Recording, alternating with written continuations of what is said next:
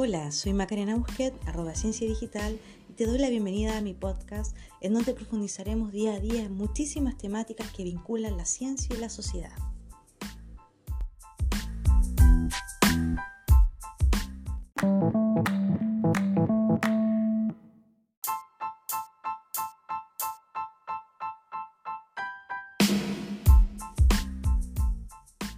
Queridos alumnos, sean ustedes bienvenidos al primer podcast de Ciencia Digital.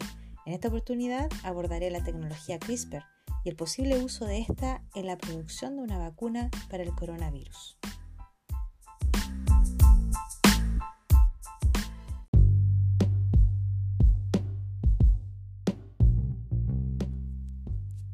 En varias comunas de Chile continúan las cuarentenas, las clases presenciales se mantienen suspendidas Frente a este escenario, la población vuelca sus esperanzas nuevamente en la ciencia y sus avances, esta vez para producir una vacuna que nos permita retomar nuestras vidas sin el miedo a contagiarnos del COVID-19. Quizá ya te enteraste por estos días, mientras el coronavirus se mantiene haciendo de las suyas, que la Asamblea del Nobel otorgó el Nobel de Química de 2020 a Jennifer Doudna, una química, y Emmanuel Carpentier, microbióloga. ¿Por qué? Por crear la tecnología CRISPR-Cas9. ¿En qué consiste la tecnología CRISPR? ¿Y cómo se vincula al desarrollo de una vacuna para el coronavirus? Son algunas preguntas a las que trataré de dar respuesta en este podcast. Así que me hace mucha ilusión dedicar el primer episodio de mi podcast a ustedes. Sean bienvenidos.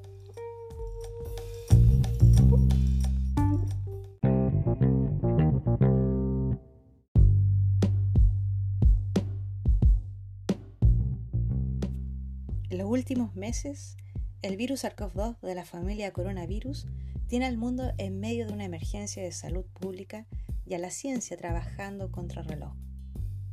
¿Cuál es el papel de la biotecnología para el desarrollo de vacunas contra el coronavirus?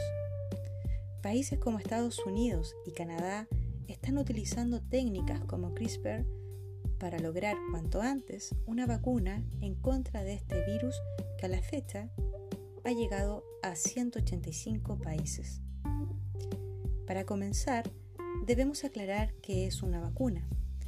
Bueno, la mayoría de las vacunas que utilizamos suponen la inyección de un virus o una bacteria en nuestro cuerpo para que el sistema inmunológico pueda identificar la amenaza y crear formas de defendernos.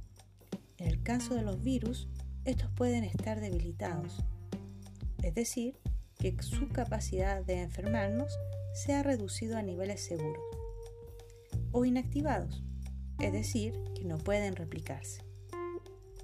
Existen también las denominadas vacunas de subunidades, en las que solo fragmentos característicos de un virus, como una, una proteína, por ejemplo, se producen en el laboratorio y se purifican para su uso en la vacuna. Hablemos de CRISPR, CRISPR es una técnica de edición genética. Esto significa que es capaz de modificar nuestro código genético o nuestros genes, ya sea para bien o para mal. Es decir, para corregir una anomalía en el ADN y revertir una enfermedad o para destruir un gen o destruir una célula cancerígena. Entonces, pregunta fundamental, ¿de dónde ha salido CRISPR? Todo comienza en 1987, cuando se publica un estudio en el cual se ve que algunas bacterias, en concreto las Streptococcus piógenes, eran capaces de defenderse de los virus porque destruían su material genético. Pero no fue hasta años más tarde que se empezó a entender cómo funcionaba este mecanismo y la respuesta no los dejó indiferentes. Francisco Juan Martínez Mujica observó, junto a su equipo de investigación, que en el ADN de estas bacterias, Streptococcus pyogenes, existían unas zonas concretas en las cuales había una serie de secuencias que se repetían y que además, entre secuencia y secuencia, había fragmentos de ADN viral. O sea, estas bacterias tenían en su ADN ADN de un virus. ¿Pero para qué? ¿Y de dónde salía este ADN extraño, foráneo? Bueno, cuando un virus infecta una bacteria, inserta en su interior su material genético, que servirá, aprovechándose de toda la maquinaria de la célula, para replicar copias y copias de este virus que posteriormente serán expulsadas al exterior para poder infectar a muchas más células.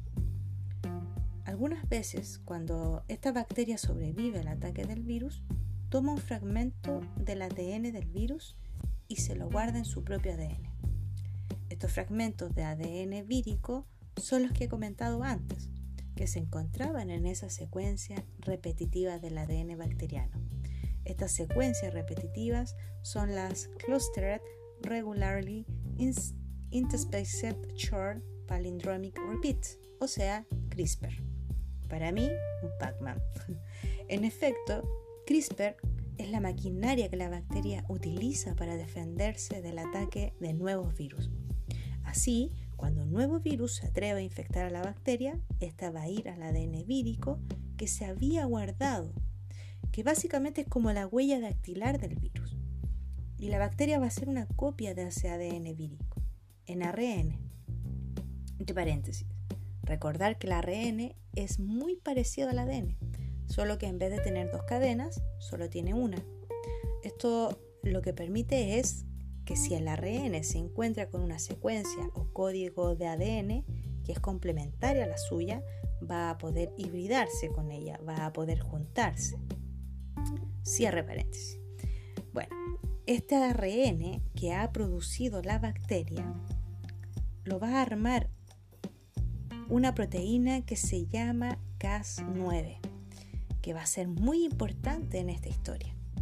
Así, este ARN va a guiar a la proteína Cas9 por toda la célula buscando una secuencia que sea complementaria a este ARN. Cuando se encuentren con el material genético del nuevo virus, la cadena de ADN y ARN se juntarán y la proteína Cas9 se activará y cortará el ADN vírico, dejándolo así totalmente inútil y marcándose un epic win, quedándose a salvo del ataque del virus. Por eso CRISPR o CRISPR-Cas9, nombre completo, se describe a menudo como unas tijeras genéticas si no me creen, busquen en internet y verán cientos, pero cientos de imágenes representando a CRISPR como unas tijeras que cortan el ADN.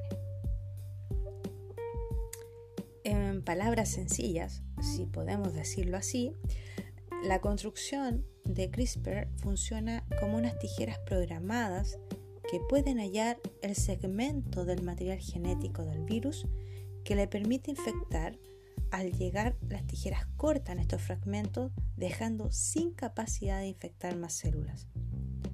Ahora lo nuestro. ¿Podríamos combatir el coronavirus con la técnica CRISPR de edición genética?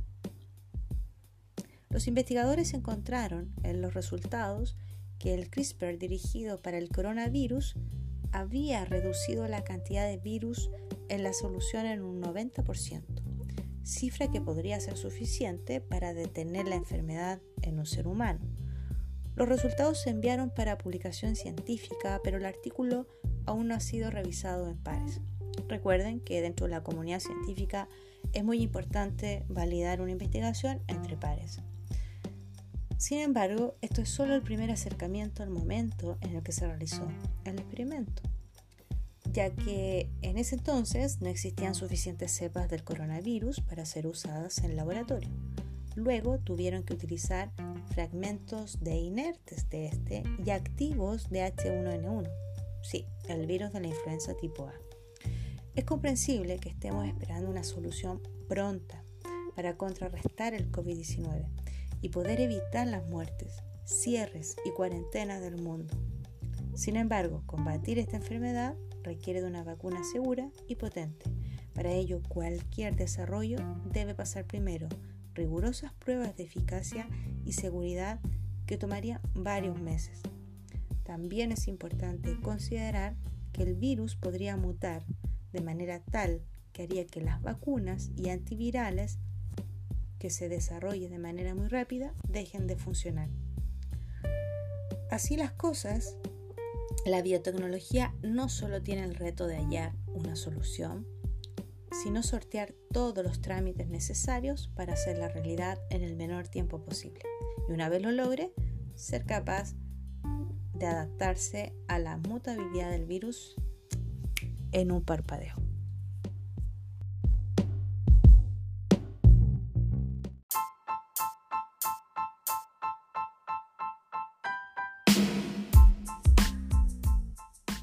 Este ha sido un capítulo más de Ciencia Digital, un espacio para hablar de ciencia y contingencia. Recuerda, con ciencia tomas decisiones a conciencia.